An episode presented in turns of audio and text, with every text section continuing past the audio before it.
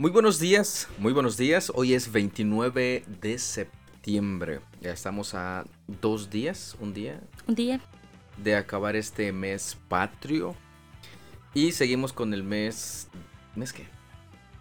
Descubrimiento de América. Comúnmente se llama como el Día de la Raza, se celebra el 12 de octubre. Pero ahora con todas esas ideologías y, y este, ¿cómo se dice? Esas personas que se ofenden por todo. Este, ya no se le puede llamar raza porque puede ser ofensivo para algunas personas. Una vez estaba yo escribiendo en Word y este, no me acuerdo que, iba, iba a escribir la palabra raza. Y hasta Word me dijo, esta palabra este, puede ser ofensiva para muchas personas. ¿Estás seguro que quieres seguir utilizándola? Y yo así, ofensiva. Se pasan.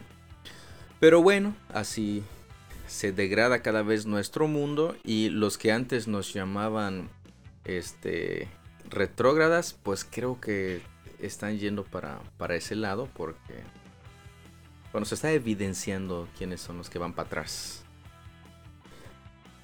Que dicen que progresan, pero van para atrás. Eh, bueno, no voy a hablar de ideologías ahorita ni de, bueno, política sería otro otro asunto ah, que ya está ya es casi lo mismo porque ya están en lo mismo. Quién sabe cuánta lana reciben. Pero bueno, para que no nos vayan a cancelar nuestro podcast. Y ahora sin mañana ya no subimos nada. Mejor vamos a, a, evitar eso por ahora, por ahora, porque va a, haber, va a haber el momento en el que nos vamos a plantar bien de acuerdo a nuestras convicciones bíblicas, nuestras convicciones cristianas y lo vamos a defender, si es posible, hasta la muerte. Pero, pero, ahora estamos sentados aquí para para la lectura bíblica. Para leer, ¿verdad? Así es. Perfecto. Este, bueno, Virginia, ¿cómo estás? Bien, bien, bien. Ya bien bañadita, fresquecita para leer. Ay, sí, yo sí me baño.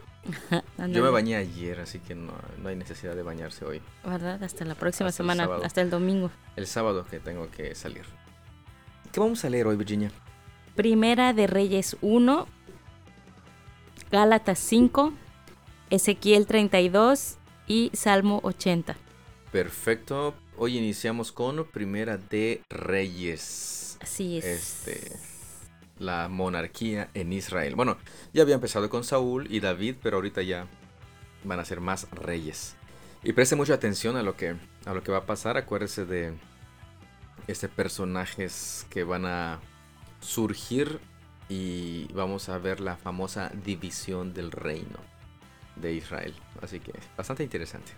Ahí surgen los samaritanos y los judíos. Así es. Pues creo que ya estamos todos listos. Ahorita voy por mi cafecito, lo dejé allá afuera. Este, ¿tú ya estás lista, Virginia? Ya estoy lista, sin cafecito. Cafecitos listos. ¿Comenzamos? Comenzamos. Primera de Reyes 1. El rey David era ya muy anciano, y por más frazadas que le ponían, no podía entrar en calor.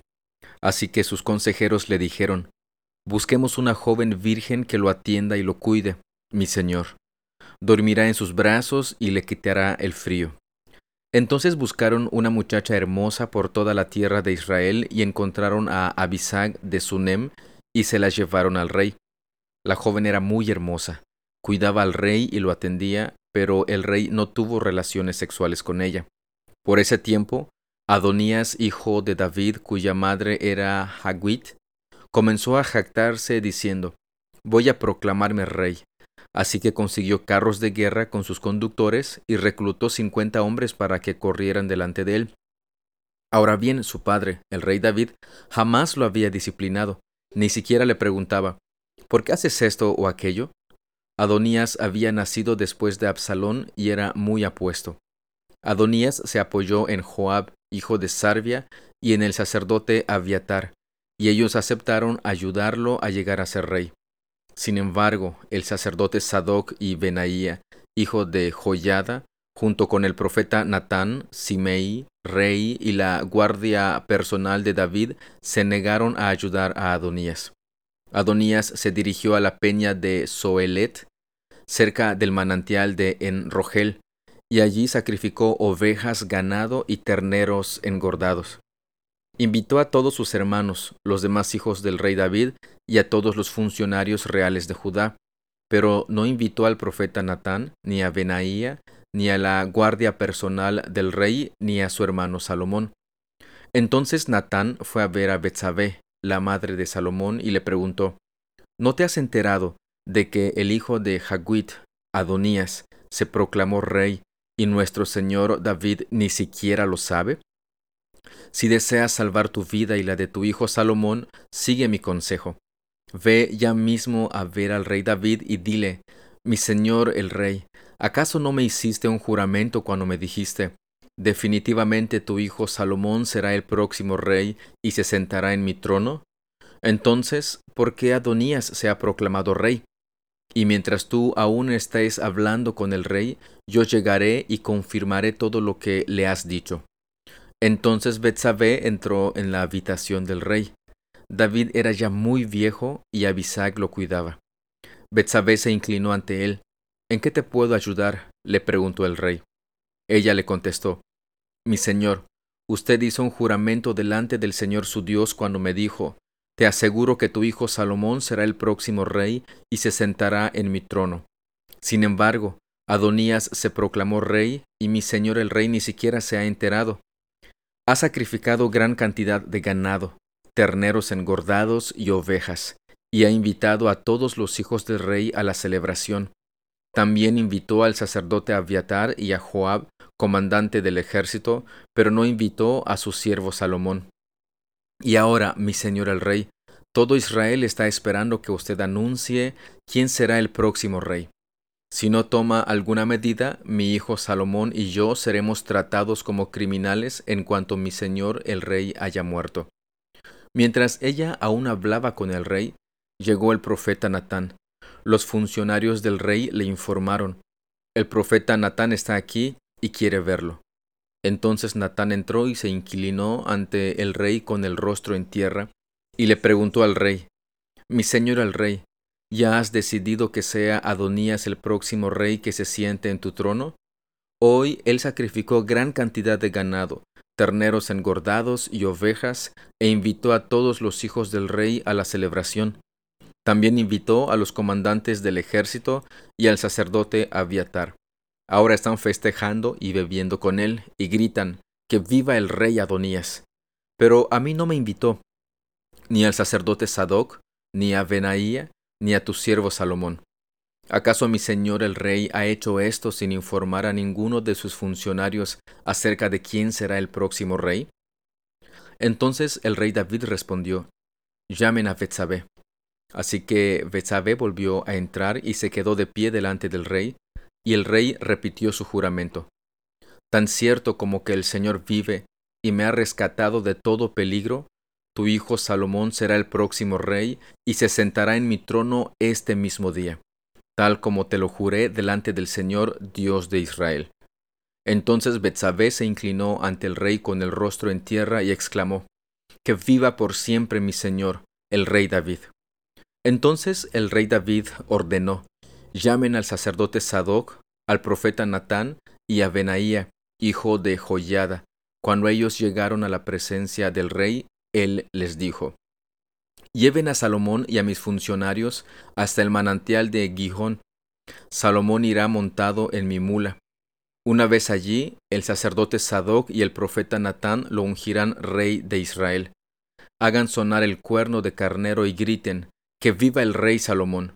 Luego, escóltenlo de regreso y él se sentará en mi trono. Él me sucederá en el trono, porque yo lo he nombrado para que sea gobernante de Israel y de Judá. Amén, respondió Benaía, hijo de Joyada. Que el Señor Dios de mi Señor el Rey ordene que así sea. Que el Señor esté con Salomón así como ha estado contigo, mi Señor el Rey, y que engrandezca el reino de Salomón aún más que el suyo. Entonces el sacerdote Sadoc y el profeta Natán junto con Benaía hijo de Joyada, y la guardia personal del rey llevaron a Salomón hasta el manantial de Gijón. Y Salomón iba montado en la mula que pertenecía al rey David. Allí el sacerdote Sadoc tomó de la carpa sagrada el frasco de aceite de oliva y ungió a Salomón con el aceite. Luego hicieron sonar el cuerno de carnero, y toda la gente gritó, Que viva el rey Salomón. Toda la multitud siguió a Salomón hasta Jerusalén, tocando flautas y gritando de alegría. La celebración estaba tan alegre y estruendosa que el sonido hacía temblar la tierra. Adonías y sus invitados escucharon la celebración y los gritos casi al terminar el banquete. Cuando Joab oyó el sonido del cuerno de carnero, preguntó ¿Qué está pasando? ¿Por qué hay tanto alboroto en la ciudad? No había terminado de hablar cuando llegó Jonatán, hijo del sacerdote Abiatar.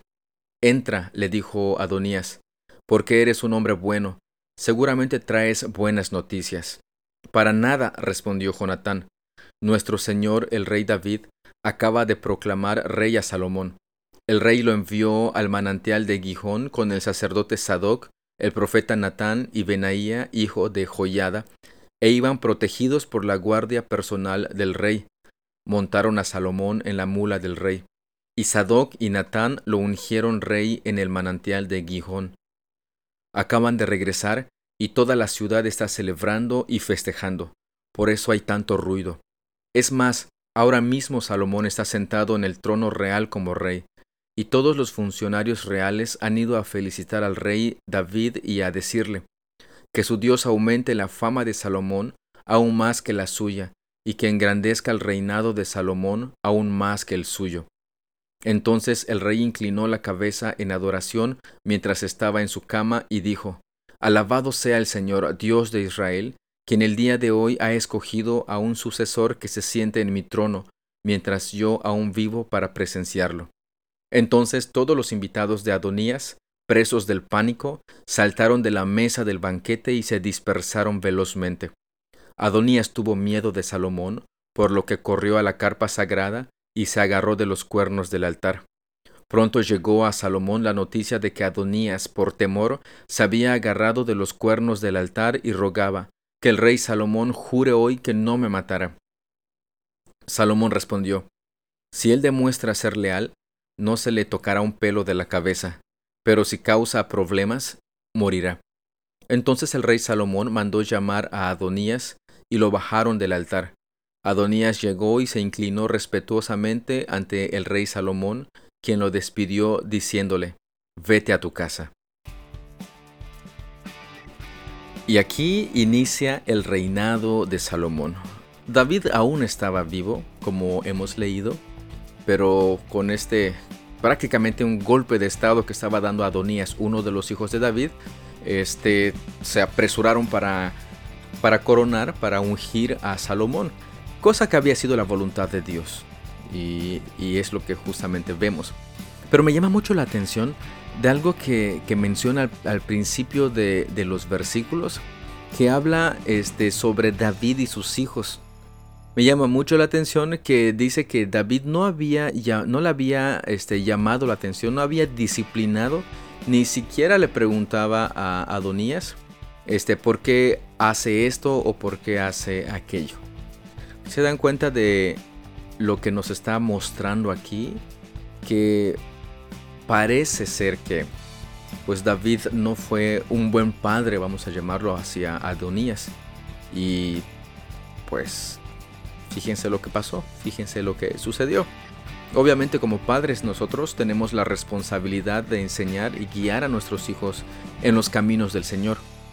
Pero al final de cuentas, nuestros hijos tendrán que responder y ser responsables por sus propias acciones. ¿Tiene usted alguna pregunta? ¿Tiene usted alguna duda? Gálatas 5. Por lo tanto, Cristo en verdad nos ha liberado.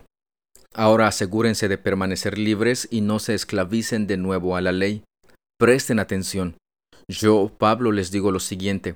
Si dependen de la circuncisión para hacerse justos ante Dios, entonces Cristo no les servirá de nada. Lo repito, si pretenden lograr el favor de Dios mediante la circuncisión, entonces están obligados a obedecer cada una de las ordenanzas de la ley de Moisés. Pues si ustedes pretenden hacerse justos ante Dios por cumplir la ley, han quedado separados de Cristo, han caído de la gracia de Dios. Sin embargo, Los que vivimos por el Espíritu esperamos con anhelo recibir por la fe la justicia que Dios nos ha prometido. Pues una vez que depositamos nuestra fe en Cristo Jesús, de nada sirve estar o no circuncidado. Lo importante es la fe que se expresa por medio del amor. Ustedes corrían muy bien la carrera. ¿Quién les impidió seguir la verdad? Seguro que no fue Dios, porque Él es quien los llamó a ser libres. Esa falsa enseñanza es como un poquito de levadura que impregna toda la masa. Confío en que el Señor los guardará de creer falsas enseñanzas. Dios juzgará a la persona que los está confundiendo, sea quien fuere. Amados hermanos, si yo todavía predicara que ustedes deben circuncidarse, como algunos dicen que hago, ¿por qué entonces aún se me persigue? Si ya no predicara que la salvación es por medio de la cruz de Cristo, nadie se ofendería. ¿Cómo me gustaría que esos perturbadores que quieren mutilarlos a ustedes mediante la circuncisión se mutilaran ellos mismos? Pues ustedes, mis hermanos, han sido llamados a vivir en libertad. Pero no usen esa libertad para satisfacer los deseos de la naturaleza pecaminosa. Al contrario, usen la libertad para servirse unos a otros por amor, pues toda la ley puede resumirse en un solo mandato. Ama a tu prójimo como a ti mismo. Pero si están siempre mordiéndose y devorándose unos a otros, tengan cuidado, corren peligro de destruirse unos a otros. Por eso les digo, dejen que el Espíritu Santo los guíe en la vida. Entonces no se dejarán llevar por los impulsos de la naturaleza pecaminosa. La naturaleza pecaminosa desea hacer el mal, que es precisamente lo contrario de lo que quiere el Espíritu. Y el Espíritu nos da deseos que se oponen a lo que desea la naturaleza pecaminosa. Estas dos fuerzas luchan constantemente entre sí. Entonces ustedes no son libres para llevar a cabo sus buenas intenciones, pero cuando el Espíritu los guía, ya no están obligados a cumplir la ley de Moisés. Cuando ustedes siguen los deseos de la naturaleza pecaminosa, los resultados son más que claros.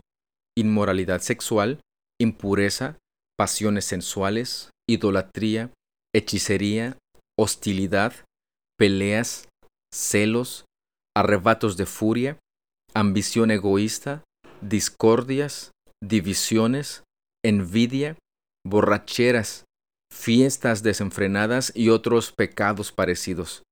Permítanme repetirles lo que les dije antes. Cualquiera que lleve esa clase de vida no heredará el reino de Dios. En cambio, la clase de fruto que el Espíritu Santo produce en nuestra vida es amor, alegría, paz, paciencia, gentileza, bondad, fidelidad, humildad y control propio. No existen leyes contra esas cosas. Los que pertenecen a Cristo Jesús han clavado en la cruz las pasiones y los deseos de la naturaleza pecaminosa y los han crucificado allí. Ya que vivimos por el Espíritu, sigamos la guía del Espíritu en cada aspecto de nuestra vida. No nos hagamos vanidosos ni nos provoquemos unos a otros, ni tengamos envidia unos de otros. En este capítulo el apóstol Pablo nos muestra qué significa vivir por el poder del Espíritu. Pero hay algo bien importante también que nos presenta respecto a los deseos de la naturaleza pecaminosa. A partir del versículo 19 dice, cuando ustedes siguen los deseos de la naturaleza pecaminosa, los resultados son más que claros. Y justamente allí inicia una lista no exhaustiva, pero bastante amplia, sobre los resultados de estar viviendo este, de acuerdo a los deseos de la naturaleza pecaminosa. Y permítame mencionar solamente algunos no tan escandalosos como por ejemplo inmoralidad sexual. Pero fíjense que peleas, celos, arrebatos de furia, ambición egoísta, discordias, divisiones, envidia, borracheras, ¿Alguna vez hemos estado involucrados en ciertas prácticas como estas? ¿Hemos estado haciendo esto? Híjole, pues en esa área de nuestra vida, si no es que en toda, estamos siguiendo los deseos de la naturaleza pecaminosa. Pero nosotros, hermanos, pertenecemos a Cristo. Y la clase de fruto que el Espíritu produce en nosotros, pues están a partir del verso 22. Y como creyentes, de esa manera debemos de vivir. Ezequiel 32. El 3 de marzo, durante el año 12 de cautividad del rey Joaquín, recibí este mensaje del Señor. Hijo de hombre, lamentate por el faraón, rey de Egipto, y dale este mensaje. Te crees un león joven y fuerte entre las naciones, pero en realidad solo eres un monstruo marino que se retuerce en sus propios ríos y revuelve el lodo con las patas. Por lo tanto, esto dice el Señor soberano. Enviaré a muchas personas para que te atrapen con mi red y te arrastren fuera del agua. Te dejaré abandonado en tierra para que mueras. Todas las aves de los cielos se posarán sobre ti, y los animales salvajes de toda la tierra te comerán hasta saciarse. Esparciré tu carne por las colinas y llenaré los valles con tus huesos. Empaparé la tierra con la sangre que brote de ti, que correrá hasta las montañas y llenará los barrancos hasta el borde. Cuando yo borre tu existencia, cubriré los cielos y oscureceré las estrellas. Taparé el sol con una nube y la luna no te dará su luz. Oscureceré las estrellas brillantes en lo alto, y cubriré tu territorio con tinieblas. Yo, el Señor soberano, he hablado. Inquietaré el corazón de muchos cuando haga que se enteren de tu caída en naciones lejanas que no conocías. Así es. Espantaré a muchos países, y sus reyes quedarán aterrados al conocer tu destino. Temblarán de miedo por su vida cuando yo esgrima mi espada ante ellos el día de tu caída. Esto dice el Señor soberano. La espada del rey de Babilonia vendrá contra ti. Destruiré a tus multitudes con las espadas de poderosos guerreros, el terror de las naciones. Destrozaré el orgullo de Egipto y todas sus multitudes quedarán destruidas. Destruiré todos tus rebaños y manadas que pastan junto a los arroyos. Nunca más ni personas ni animales enturbiarán esas aguas con sus pies. Luego dejaré que las aguas de Egipto se aquieten de nuevo y fluirán tranquilas como se desliza el aceite de oliva, dice el Señor soberano. Cuando yo destruya a Egipto y te arranque todas las posesiones y hiera de muerte a todo tu pueblo, entonces sabrás que yo soy el Señor. Sí, este es el canto fúnebre que entonarán para Egipto, que todas las naciones hagan luto, que se lamenten por Egipto y sus multitudes. Yo, el Señor soberano, he hablado. El 17 de marzo, durante el año 12, recibí otro mensaje del Señor. Hijo de hombre, lamentate por las multitudes de Egipto y por las demás naciones poderosas, pues los enviaré al mundo de abajo junto con los que descienden a la fosa. Diles, oh Egipto, ¿acaso eres más bella que las otras naciones? No, así que desciende a la fosa y quédate allí entre los paganos. Los egipcios caerán junto a todos los que murieron a espada, pues la espada se ha desenvainado contra ellos. Egipto y sus multitudes irán arrastrados a su juicio. En lo profundo de la tumba, líderes poderosos en tono de burla darán la bienvenida a Egipto y a sus aliados diciendo, ya descendieron, yacen entre los paganos, entre multitudes masacradas a espada. Allí está Asiria, rodeada por las tumbas de sus soldados, los que fueron masacrados a espada. Sus tumbas están en lo más hondo de la fosa, rodeadas por las de sus aliados. Antes infundían terror en el corazón de muchos por todas partes. Ahora fueron masacrados a espada. Allí están Elam, rodeado por las tumbas de todas sus multitudes, los que fueron masacrados a espada. Antes infundían terror en el corazón de muchos por todas partes. Ahora descendieron como paganos al mundo de abajo. Ahora yacen en la fosa, con la misma vergüenza de los que murieron antes que ellos tienen un lugar de descanso entre los masacrados, rodeados por las tumbas de todas sus multitudes. Sí, en vida aterrorizaban a las naciones, pero ahora quedaron avergonzados junto con los demás de la fosa, todos paganos, masacrados a filo de espada. Allí están Mesec y Tubal, rodeados por las tumbas de todas sus multitudes. Antes infundían terror por todas partes en el corazón de muchos, pero ahora son paganos, todos masacrados a espada. No fueron enterrados con honores como sus héroes caídos, quienes descendieron a la tumba con sus armas, con el cuerpo cubierto por su escudo y con la espada debajo de la cabeza. Ellos cargan con la culpa porque en vida aterrorizaban a todos. También tú, Egipto, yacerás aplastado y destruido entre los paganos, todos masacrados a espada. Edom está allí con sus reyes y príncipes, aunque eran poderosos, también yacen entre los masacrados a espada, entre los paganos que descendieron a la fosa. Todos los príncipes del norte y los sidonios están allí junto a otros que han muerto. Antes sembraban el terror, ahora son avergonzados. Yacen como paganos junto a otros que fueron masacrados a espada, y cargan con la misma vergüenza de todos los que descendieron a la fosa.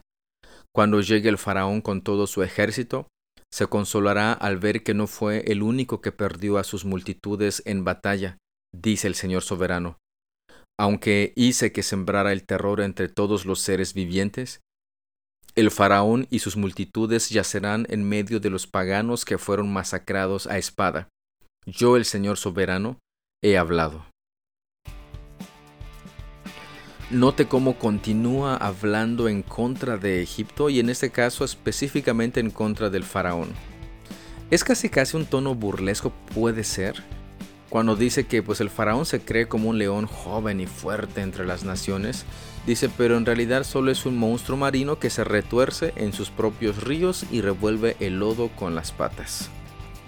Sí, es un es una burla hacia este rey que este faraón que pues se creía lo mejor, lo más poderoso en la nación y, y fíjese cómo quedó, cómo terminó entre todas las otras naciones, que justamente es la descripción que nos da Einstein enseguida, entre todas las otras naciones que igual se creyeron, que igual masacraron personas, pero que ellos mismos fueron masacrados.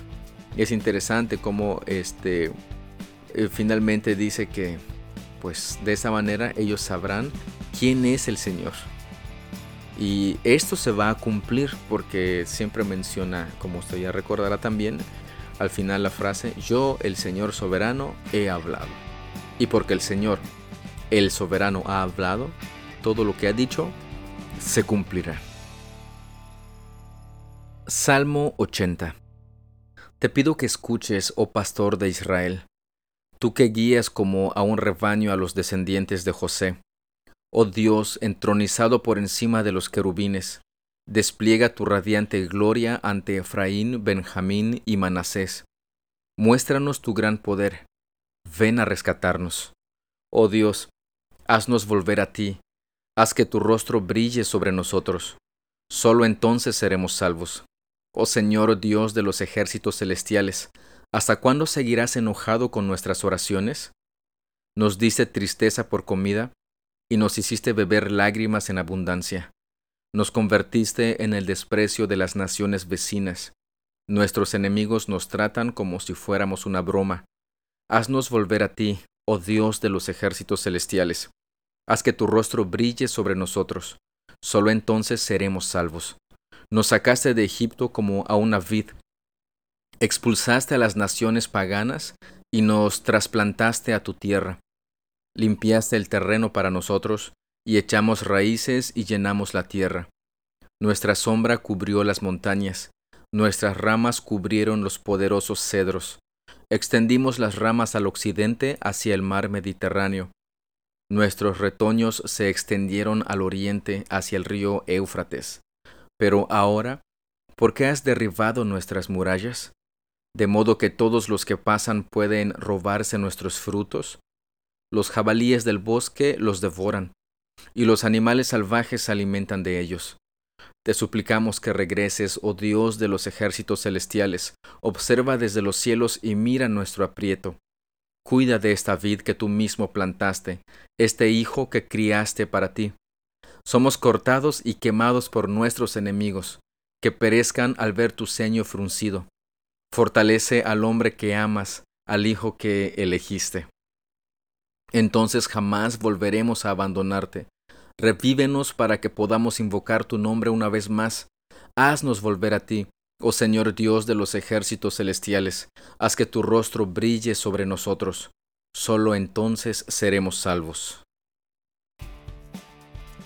Es bastante, bastante interesante porque eh, cómo nos muestra todo lo que está sufriendo, en ese caso el pueblo de Dios, Jerusalén, cómo sus murallas han sido este, derribadas y entonces cualquiera se aprovecha de, ellos, de sus frutos, en este caso como, como menciona, utilizando esta figura.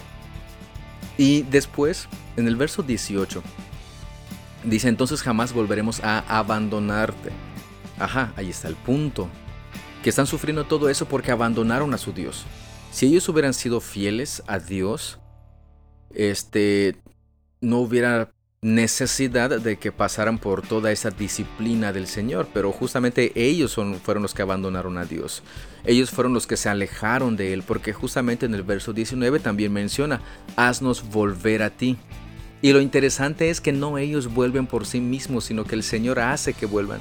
Y, y es justamente lo que el salmista está diciendo, haznos tú, Señor, revívenos tú. Bastante interesante. ¿Qué observaciones, qué preguntas tiene usted al respecto?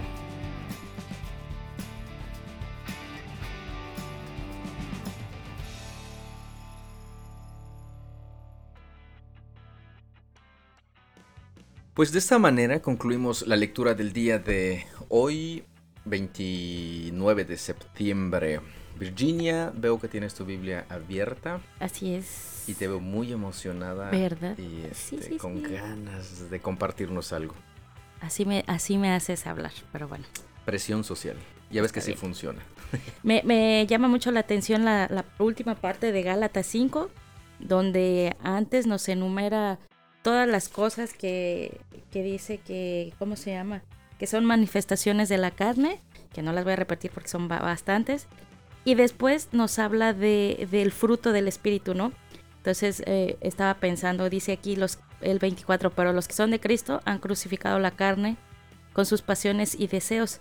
Y si vivimos por el Espíritu, andemos también por el Espíritu. Entonces eso quiere decir que este, nosotros como creyentes, pues ya, ya es mostrar esos frutos del Espíritu, ¿no? Que son amor, paz, paciencia, con todos nuestro prójimo, ¿no? Y, cuántas veces eh, lo hacemos o cuántas veces mostramos esa, ese amor, esa compasión, esa amistad hacia otros, sino al contrario, a veces regresamos a nuestras pasiones carnales, como decía, y, en lugar de, de dejarlas a un lado y seguir el fruto del Espíritu, seguimos haciendo las cosas que no debemos de hacer. Exactamente. Una vez y en muchas ocasiones me preguntaban, oye, ¿y cómo sé si soy creyente o no? Bueno, este capítulo es la respuesta a esa pregunta. Así que si usted no sabe, lea nuevamente este capítulo y va a ver ahí cuál es el fruto del Espíritu cuyas personas creyentes dan. Es la evidencia, ¿no? La evidencia, exactamente. Así que, como bien decías, Virginia, este, somos creyentes, bueno, pues deberíamos estar manifestando esos, ese fruto. Y bien interesante, es el fruto. no los frutos, sino el fruto eh, del, del, Espíritu. Y es una evidencia. Pero también creo que vale la pena este, aclarar amor, cuando dice amor, uno puede decir, ah, pues es que amor, sí, amor es amor, dice ahora el lobby. Pero ¿qué es el, ¿cuál es el concepto de amor que ellos tienen? Y cuando se refiere aquí el apóstol Pablo a, los Gálatas, cuando él dice que el fruto del Espíritu, en primer lugar, nos menciona este, el amor, ¿a qué se refiere amor? Bíblicamente, ¿qué es el amor? Y es lo que tenemos que ver, porque si no, cualquier persona puede decir, ah, pues es que viste el amor, ahí lo dice, incluso hasta los... Eh, no puedo llamarle creyentes.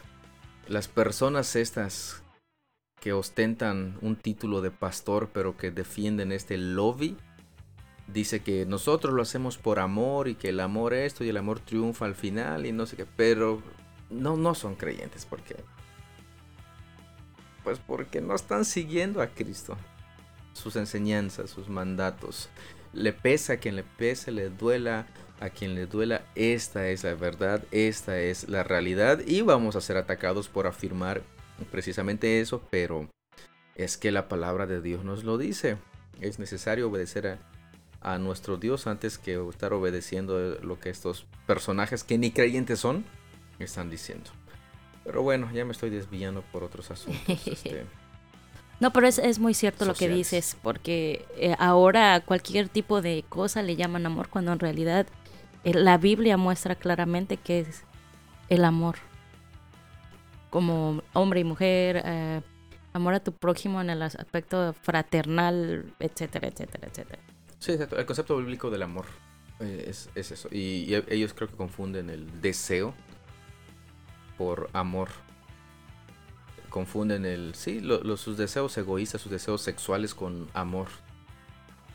Pero bueno bueno ya ya esa es otra historia. después platicaríamos con esto de manera más más amplia.